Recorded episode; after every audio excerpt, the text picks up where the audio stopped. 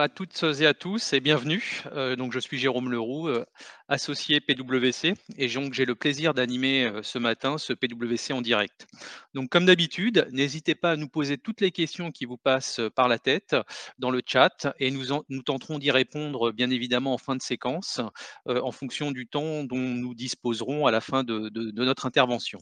Donc pour la dixième année consécutive, PwC France et Maghreb ainsi que la DFCG publient les résultats de leur étude consacrée aux priorités 2022 des directions financières.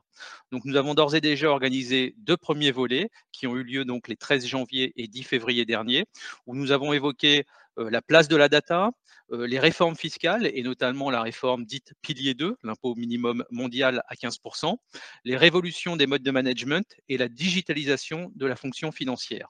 Aujourd'hui, pour ce troisième euh, volet, nous échangerons sur les enjeux de la nouvelle performance globale. En effet, nous constatons une évolution forte hein, sur les différentes dimensions du pilotage de la performance, quelles attentes pour une direction financière en matière de pilotage de la performance? Comment la RSE bouscule la notion même de performance au sein des directions financières? Taxonomie, quand les référentiels RSE et finance se conjuguent toutes ces questions, pour y répondre aujourd'hui, euh, j'ai le grand plaisir euh, d'être euh, accompagné par trois invités. Donc Amélie Jeudi de Grissac, associée PwC France et Maghreb, intervenant sur les sujets de reporting financier et extra-financier. Laurent Morel, associé PwC France et Maghreb, en charge de nos activités de conseil auprès des directions financières, ainsi que Sylvain Lambert, associé co-responsable des activités de conseil en développement durable chez PwC France et Maghreb. Donc, sans transition, euh, notre sujet. Laurent, ma première question euh, est pour toi.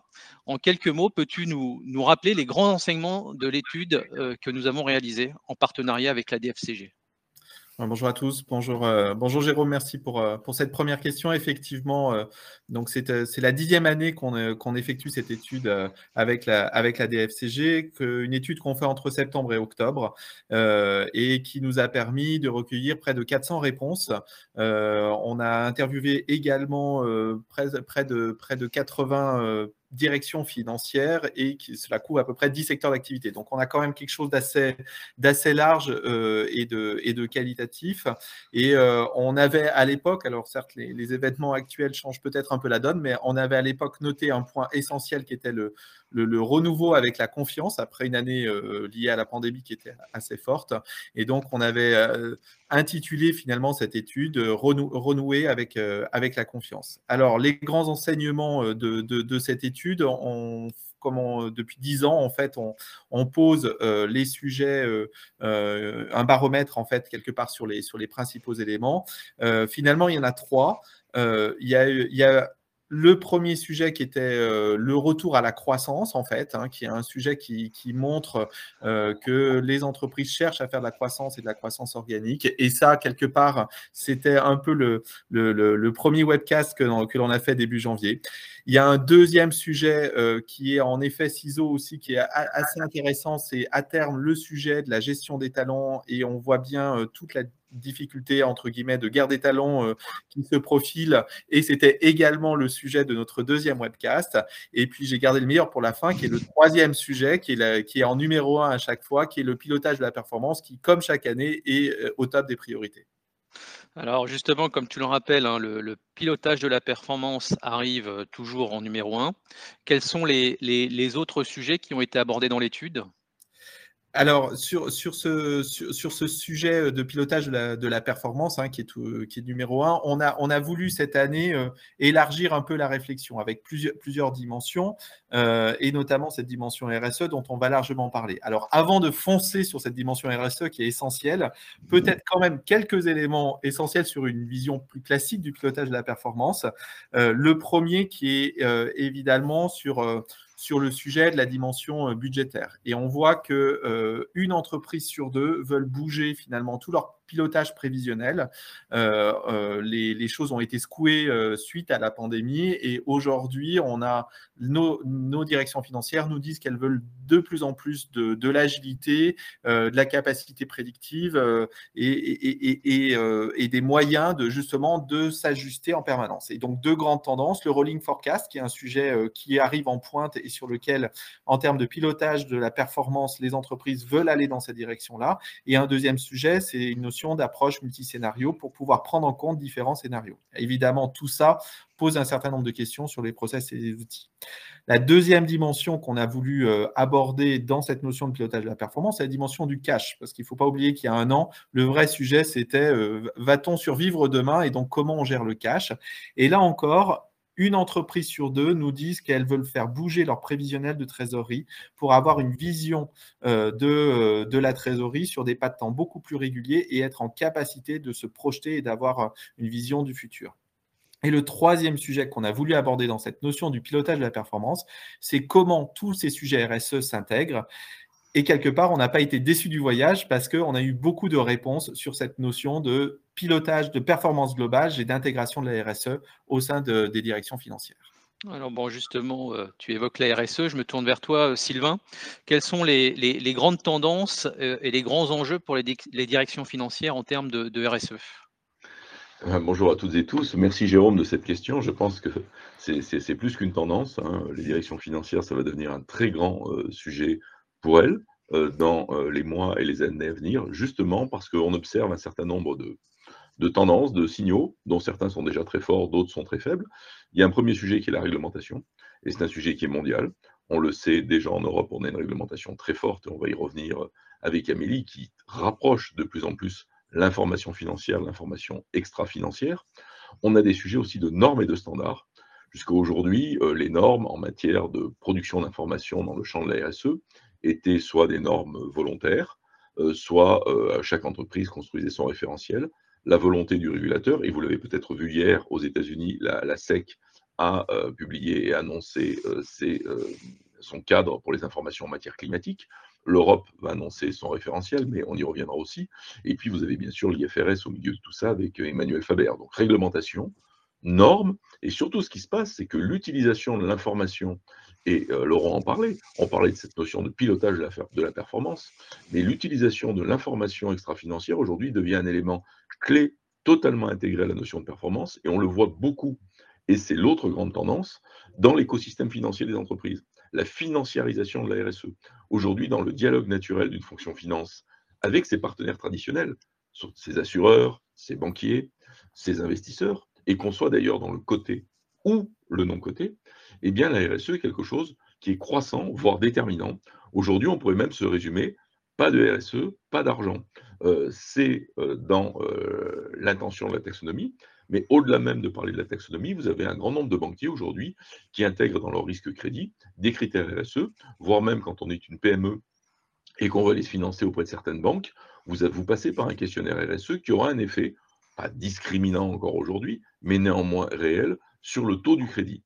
Et donc derrière, ces grandes tendances-là, dont il ne faut pas d'ailleurs oublier les grandes évolutions sociétales, dont on avait vu dans l'enquête de l'année dernière, et Laurent nous l'avait rappelé l'année dernière, que les tendances sociétales en matière de RSE ont une conséquence de la vie même des fonctions finances sur la prise en compte de ces sujets par elles-mêmes. Donc, un des très grands sujets aussi va donc être la data, la production de la data, la qualité de la data, et on pourrait le résumer par la data en matière de RSE va devoir devenir égale à la data financière. Ça veut dire que les systèmes qui la produisent vont devoir être au même niveau que les systèmes financiers, que les contrôles internes vont devoir se muscler, voire exister, et que le niveau de contrôle externe va aussi évaluer, évoluer. Tout ça parce que l'utilisation de cette data, d'une utilisation sympathique et intéressante pour savoir si on était sympa ou pas, devient stratégique, juste pour savoir si on est une entreprise performante ou non. Oui, merci Sylvain. Alors, tu, as parlé, tu as évoqué en début de ton propos donc euh, la réglementation. Donc, Amélie, euh, je me tourne vers toi. Quels sont aujourd'hui les aspects réglementaires pour les directions financières?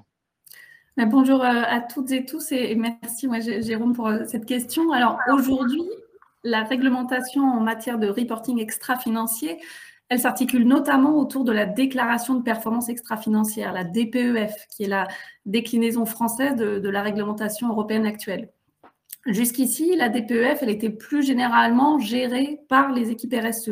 Mais cette année, la DPEF, elle a connu euh, une évolution importante avec le premier reporting taxonomie qui en fait partie. La taxonomie, c'est le référentiel européen qui a pour objectif de donner euh, la part durable des activités et des investissements des groupes au regard d'objectifs ESG, en démarrant euh, par l'environnement, et puis en s'appuyant sur des indicateurs financiers. Donc, on a euh, une nouvelle réglementation ESG qui s'appuie euh, sur des éléments financiers. Et donc, on a vu, euh, nous avons vu cette année une implication forte des directions financières dans la production des premiers indicateurs taxonomie. En termes de réglementation, nous pouvons évoquer également euh, les spécificités du secteur financier avec euh, une réglementation particulière sur, sur les enjeux en matière ESG qui, là aussi, devrait impacter de plus en plus les directions financières. Et puis, troisième point, un autre sujet qui euh, impacte les groupes, c'est toute la communication sur les enjeux liés au climat. Nous avons tout d'abord la communication à l'extérieur des groupes. Euh, nous voyons que de plus en plus d'entre eux euh, euh, suivent le référentiel international qu'on appelle le TCFD, qui donne des recommandations en matière de, de publication sur les enjeux liés au climat. Et puis aussi, la communication sur ces, sur ces enjeux climatiques, elle concerne également les comptes.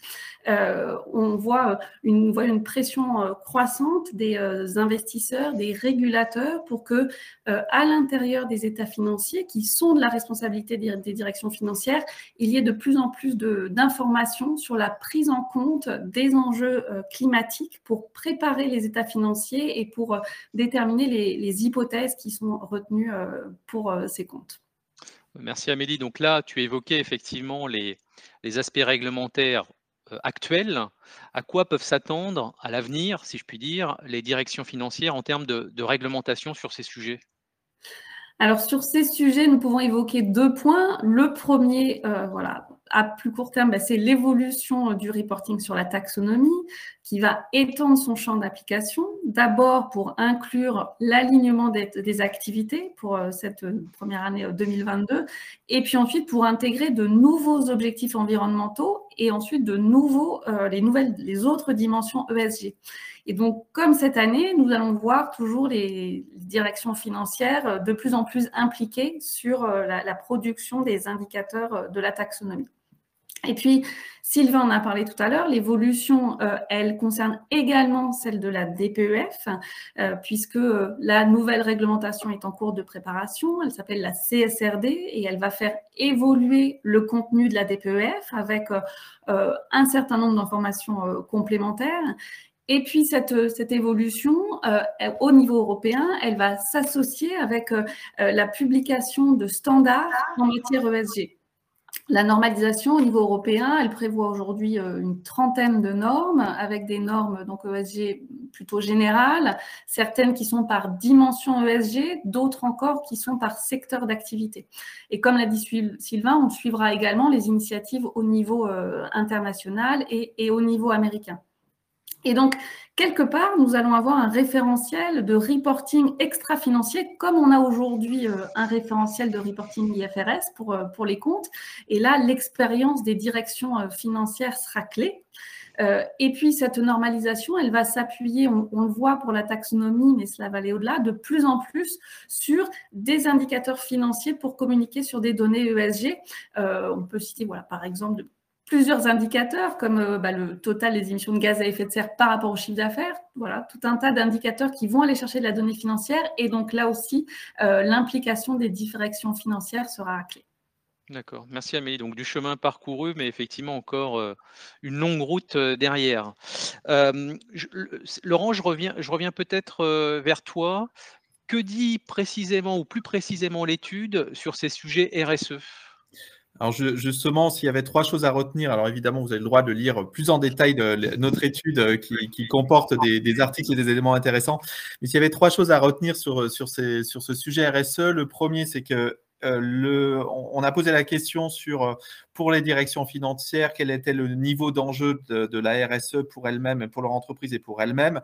Et pour les grands groupes, on est à 85%. Et pour les ETI et PME, on est dans une remontada par rapport à l'année passée assez, assez phénoménale puisqu'on dépasse les 60%. Et donc, on voit bien que c'est un sujet qui touche toutes les directions financières, quelle que soit la taille de l'entreprise. Donc, cette notion de prise en compte de, des enjeux RSE et de toute cette mécanique, entre guillemets, RSE, est vraiment au cœur des sujets des directions financières. Donc, ça, c'est le premier enseignement, le premier élément un peu précis qui est dans l'étude.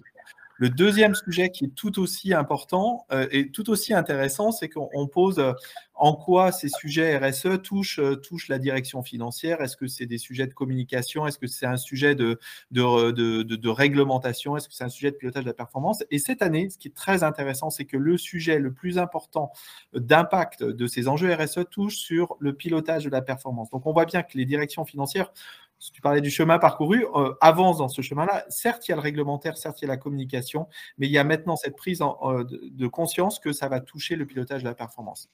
Et le troisième sujet, on avait mis un, point de focalisation assez spécifique sur la taxonomie, euh, parce que bon, c'était un sujet d'actualité. Euh, et, là aussi, c'est intéressant de voir ce qui ressort euh, de, des questions liées à la taxonomie auprès des directions financières. C'est d'une part que ce n'est pas qu'un sujet réglementaire, ça touche toutes les dimensions, ça touche de la donnée, mais ça touche le modèle analytique, ça touche les systèmes d'information, la data, euh, les processus. Et donc, c'est bien une vision complète euh, que, porte finalement cette taxonomie qui va s'élargir et qui va, progresser. Et puis, le deuxième enseignement sur la taxonomie, c'est que certes, cette année, on l'a fait au regard de ce qui était possible de, de faire et dans l'environnement euh, mouvant dans lequel on était. En revanche, à terme, l'ensemble des groupes souhaitent outiller ou en tout cas intégrer dans leur écosystème de processus et d'outils euh, ces sujets de taxonomie euh, et, ces sujets ESG. E Donc, on a une vraie tendance de fond qui va modifier les directions financières. merci, merci euh, Laurent. Sylvain, de, ton prisme, comment fonctionne le mariage entre les directions RSE et les directions financières? Qu'est-ce qu'on peut dire que tu, toi, de ton, de ton point de vue, tu observes? Plutôt, pas mal, plutôt pas mal. on observe déjà une première chose. D'abord, c'est la, montée, euh, la montée en puissance des directions RSE, de plus en plus, si on prend dans les grandes sociétés cotées françaises, rentre au COMEX, on en a de plus en plus, ce qui veut dire qu'on se retrouve à égalité de niveau entre RSE et finance. Euh, ensuite, on voit d'ailleurs des directions financières qui intègrent des spécialistes de, la RSE, voire des directions RSE qui se peuplent euh, de spécialistes de la finance. Donc, on voit qu'il y a des, des, mariages et des échanges entre les deux. Et puis, on voit exactement ce que disait d'ailleurs Laurent juste avant, euh, des rôles qui se délimitent et des collaborations fortes. Euh, la direction de la RSE ou du développement durable, selon les entreprises, euh, prend vraiment en charge l'intégration forte de cette question dans la stratégie de l'entreprise, donc vraiment dans le pilotage moyen-long terme, et en collaboration avec la direction financière, la production de l'information et le suivi de la performance. Et je dirais que même la, direction financière va de plus en plus, parce qu'elle en a les moyens, parce qu'on l'a dit depuis le début, c'est un élément important, voire clé de la performance, mais qui de mieux que la direction financière pour assurer la production et le contrôle de la qualité, voire la publication euh, d'une information liée à la performance de l'entreprise. Donc, RSE et direction financière autour de la définition de la communication, mais le contrôle, on le voit vraiment monter en puissance dans les fonctions finances, justement parce qu'elles sont équipées. Donc, se créent des sortes de, de joint venture sur la performance entre direction RSE et direction financière, et les choses se passent plutôt, euh, plutôt pas mal. On est euh, dans un moment d'évolution, donc ça sera intéressant de regarder. On regarde d'ailleurs euh, avec, avec, Laurent et Amélie depuis, depuis 18 à 24 mois que ça a commencé. Et on voit de plus en plus d'ailleurs d'entreprises qui sont au moment de se dire est-ce qu'on a la bonne organisation sur ces sujets? Comment on devrait bouger? Comment on devrait se transformer pour être plus performant compte tenu justement de l'évolution même de la notion de performance. Merci Sylvain. Donc pas, pas de performance, en tout cas sans, je serais tenté de dire, sans données. Donc d'un point de vue des, directions financières, Laurent, quels sont les, les enjeux, oui, en termes d'organisation et de data partagée? Effectivement, euh, c'est un, un, sujet d'actualité de, de, de, poser euh, comment, on gère, euh, comment on gère ces notions de, de data RSE, de data finance et, et, et, tout le modèle de données. Euh, effectivement, un peu comme le disait Sylvain, on voit bien que là, ça fait plusieurs années euh, où, il doit y avoir une consonance entre euh, ce que l'on communique d'un point de vue financier de ce qu'on communique de manière extra-financière. Donc, ça pousse assez naturellement d'avoir une cohérence d'ensemble et donc de savoir quelles sont les données qui sont capturées, captées, auditées, vérifiées et qui remontent en fait en tant que telles. La question n'est pas de savoir qui porte le chapeau, qu'il soit pointu ou non, mais en fait, euh, néanmoins, on voit bien qu'il y a une vraie dimension de, gestion de cette donnée. Or, une partie de ces données, elle est financière et la partie qui n'est pas financière, de toute façon, elle doit être cohérente par rapport à la, communication financière. Donc, on voit bien qu'il y a cette consonance et euh, qui pousse finalement les, de ce mariage euh, ou cette jeune venture, comme le disait Sylvain, entre direction financière et, direction RSE. Le, le, deuxième, sujet aussi en matière, de data, hein, qui est extrêmement intéressant, c'est que les directions financières ont souvent les chaînes de reporting du fait de l'histoire, euh, euh, du fait que c'est extrêmement important pour la, partie, pour la partie financière. Et donc, il y a ce deal qui a été porté euh, depuis, depuis très longtemps sur, sur comment on, utilise les chaînes de reporting de la finance pour véhiculer des données, pour véhiculer un certain nombre de données. On parlait des, des, données financières classiques qui servent. sur la taxonomie, effectivement, ça pose la question de comment ces données qui sont par nature à la base financière et qui ont du coup une teinte euh, RSE, euh, comment on, les fait véhiculer dans, notre, dans, dans tout l'écosystème hein, d'information. Ça, c'est le deuxième sujet. Et puis après, il y a tout un autre champ de données qui ne, qui ne sont pas là. Euh, Amélie l'évoquait, hein, tous les impacts CO2, par exemple, qui, qui sont très importants, qui ne sont pas une donnée finance à proprement parler, mais pour autant qui sont essentiels pour avoir une vision de la performance et pour avoir une vision des, des impacts et qui peuvent avoir d'ailleurs une valeur quelque part en euros avec des logiques euh, euh, soit, soit réelles, soit, soit, de, soit d'estimation. Et donc, on voit bien que là encore, sur cette notion de la data, il y a, une, il y a un vrai rôle où la direction financière, elle doit, elle doit être présente, elle doit se poser, elle a un vrai rôle à jouer et une, et une place à prendre. Donc, par rapport, aux évolutions, on voit bien que oui, la direction financière doit se poser euh, euh, significativement sur ce sujet data finance, data RSE. parce qu'elle a un rôle régalien à poser. Elle doit travailler euh, en bonne intelligence et de, et de manière conjointe avec la, dimension RSE, hein, qui, porte quand même la, vision stratégique dans cette manière-là, dans, dans, ces dimensions-là, et que oui, on, j'ai hâte d'être à l'étude de l'année prochaine parce que je pense qu'on va regarder comment les modèles organisationnels vont bouger euh, entre euh, la, partie RSE et la partie finance. D'accord. Merci, euh, merci Laurent. Donc, nous avons un certain nombre de questions dans le chat et je propose effectivement que nous donnions la parole à, nos auditeurs. Donc n'hésitez pas, hein, si vous avez d'autres questions, à nous, les, à nous les poster. On essaiera également d'y répondre. Alors peut-être une première question pour Sylvain et ou Laurent, ou, vous deux d'ailleurs. Qu'est-ce que cela veut dire de parler de RSE et de performance dans un monde qui bouge très vite? Bah, Je vais commencer, puis mon, camarade Laurent pourra compléter. Bah, ça, veut dire une chose, et je pense qu'on observe depuis un moment et qui ne va de faire qu'aller plus vite, c'est qu'en fait, la notion de performance est en train de se redéfinir. Elle se redéfinit dans deux champs. Un, elle se redéfinit au plan thématique, et là, c'est évident, c'est ce qu'on a dit là, c'est-à-dire qu'au-delà des informations comptables et financières, ben, il y a des éléments non comptables et non financiers qui ont leurs conséquences d'ailleurs comptables et financières par ailleurs, qui sont en train de rentrer. Donc là, arrivée d'éléments complémentaires dans la performance. Et puis au plan temporel, elle est très assise pour l'instant, la performance, sur une notion de résultat. On publie ses comptes, on a les résultats de l'année d'ailleurs, on a un compte de résultats, mais, mais bientôt vont s'y associer des éléments d'impact, conséquences du résultat, donc en termes d'impact, notamment en termes d'impact sociaux et environnementaux, mais aussi des éléments de prospective. Et ça, c'est un des apports du Covid. Le retour du long terme dans la lecture de la performance, oui, ou à la clôture, je suis performant, mais est-ce que mes éléments stratégiques, est-ce que si je tire les traits à plus long terme, je serai toujours performant? Et ça, c'est un sujet. J'étais à une conférence ce matin sur la prise en compte de la RSE par les boards. Les boards, c'est la stratégie et le long terme, et on voit bien arriver cet élément-là. Donc, double évolution temporelle et thématique de la performance. Voilà ce qu'on pourrait dire. Je ne sais pas si Laurent, tu as des éléments complémentaires.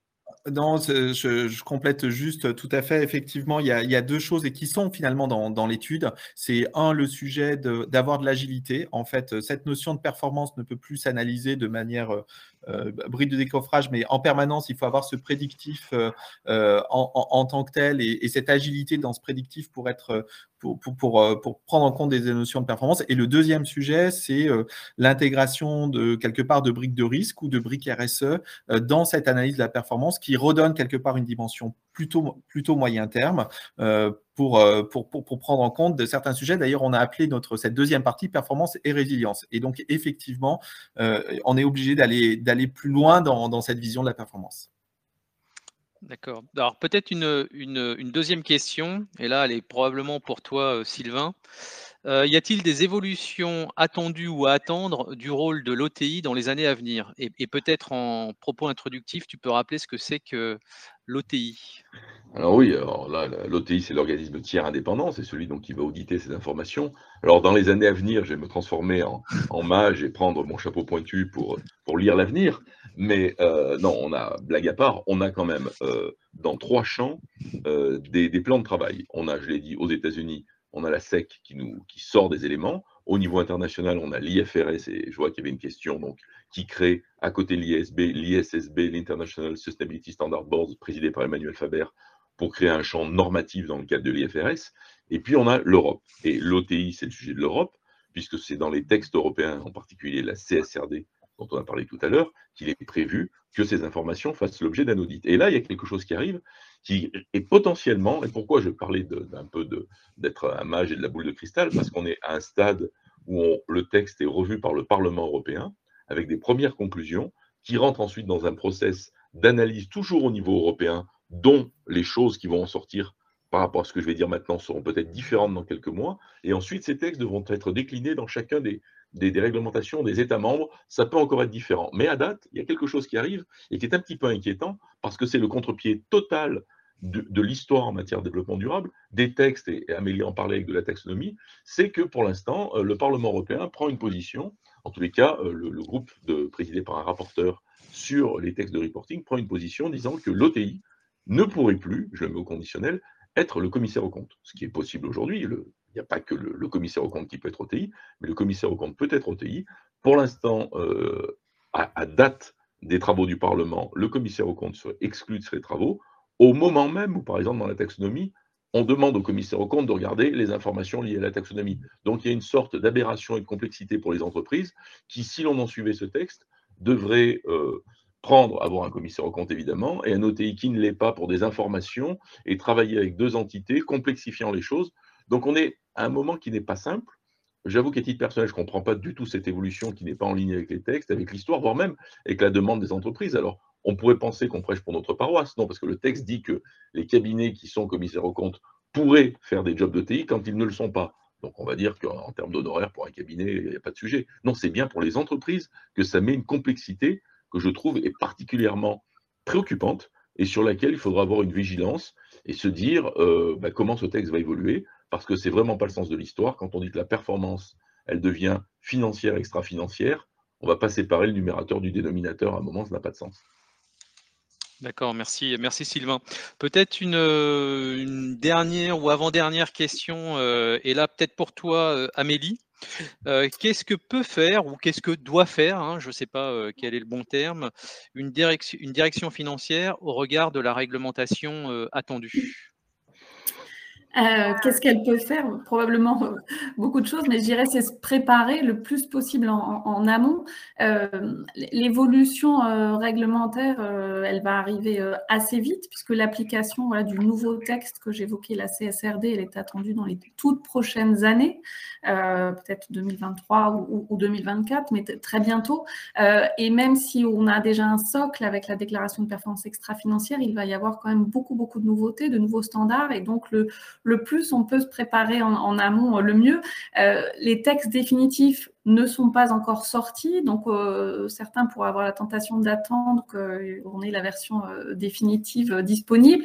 Mais nous, on, enfin, on, recommande peut-être de commencer néanmoins à regarder les, textes préliminaires et de, se familiariser avec toute cette évolution parce que le plus on aura pu euh, avancer euh, déjà et prendre connaissance de tout ça, le, mieux on sera, le, plus on sera prêt pour euh, lorsque l'application concrète arrivera et elle, va arriver assez vite. On voit que sur tous ces textes de reporting extra-financier, il y a un, délai très très court de, de, mise en application. On l'a vu avec la taxonomie et ça devrait continuer.